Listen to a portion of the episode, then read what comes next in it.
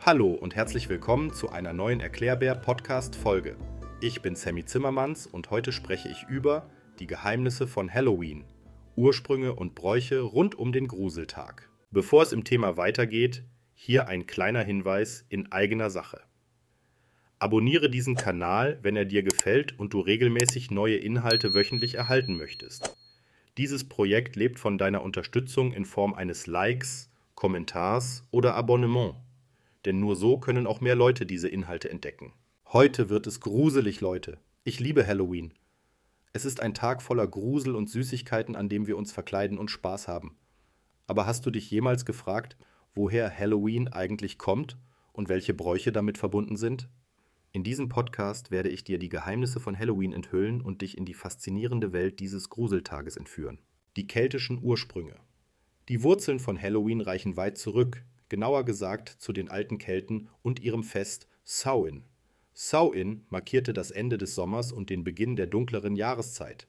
Die Kelten glaubten, dass in dieser Nacht die Grenze zur Geisterwelt besonders durchlässig sei und die Seelen der Verstorbenen zurückkehrten, um nach einem Körper zum Besetzen zu suchen.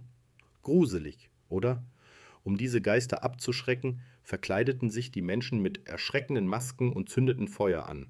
Auch wenn wir heute nicht mehr an Geister glauben, so hat sich der Brauch, sich zu gruseln und zu verkleiden, bis heute gehalten. Die christianisierte Version aufgepasst, die Geschichte wird noch spannender. Als das Christentum sich in Europa ausbreitete, wurden viele heidnische Feste und Bräuche mit christlichen Bedeutungen überlagert oder umgedeutet.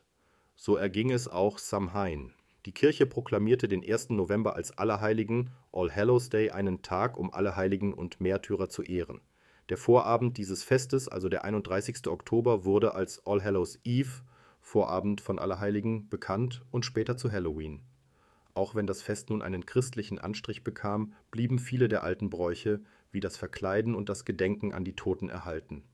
So wurde aus einem keltischen Geisterfest ein christlicher Feiertag mit einem gruseligen Touch. Kommen wir nun zu den Bräuchen rund um Halloween. Also, jetzt wird es richtig gruselig, denn wir tauchen ein in die Bräuche rund um Halloween. Die Kürbisse, oh, sie sind nicht nur lecker, sondern auch ein Symbol für Halloween geworden. Aber warum eigentlich?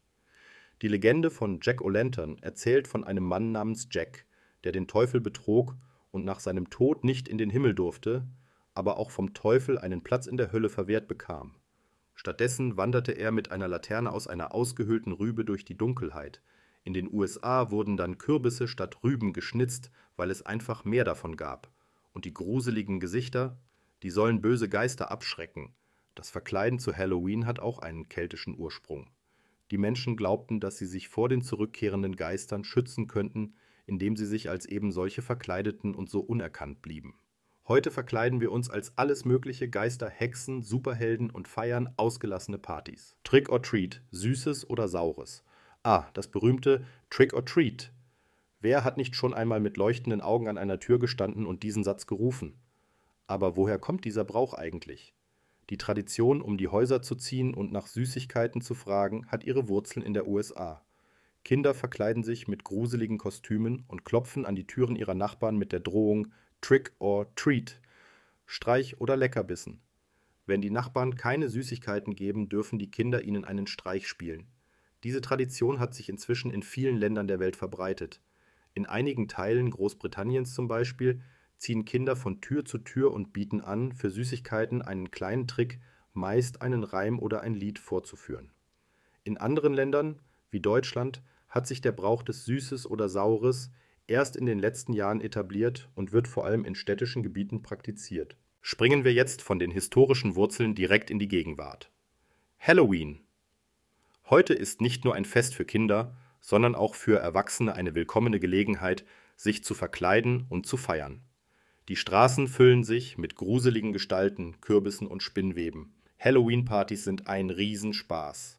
Menschen schmücken ihre Häuser mit allerlei gruseligen Dekorationen, von geschnitzten Kürbissen über Skelette bis hin zu spukenden Geistern.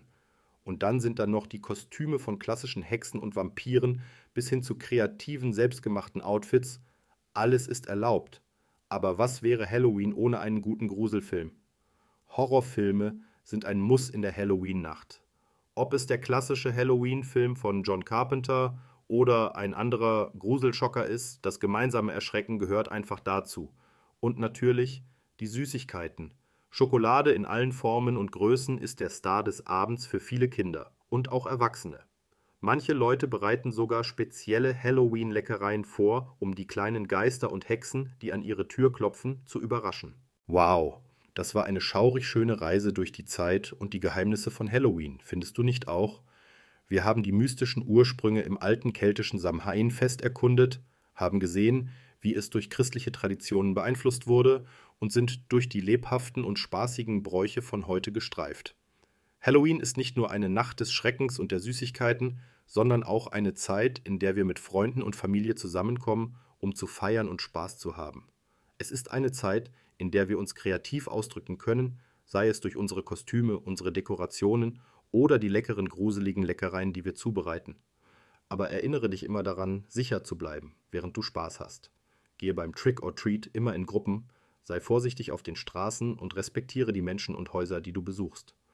Ich hoffe, du hattest Spaß auf dieser kleinen Reise und hast etwas Neues über Halloween gelernt. Vielleicht hat es dich sogar inspiriert, deinen eigenen Halloween-Spaß dieses Jahr ein wenig anders zu gestalten. Egal wie du feierst, ich wünsche dir ein schaurig schönes Halloween. Teile gerne deine eigenen Halloween-Bräuche und Erfahrungen in den Kommentaren.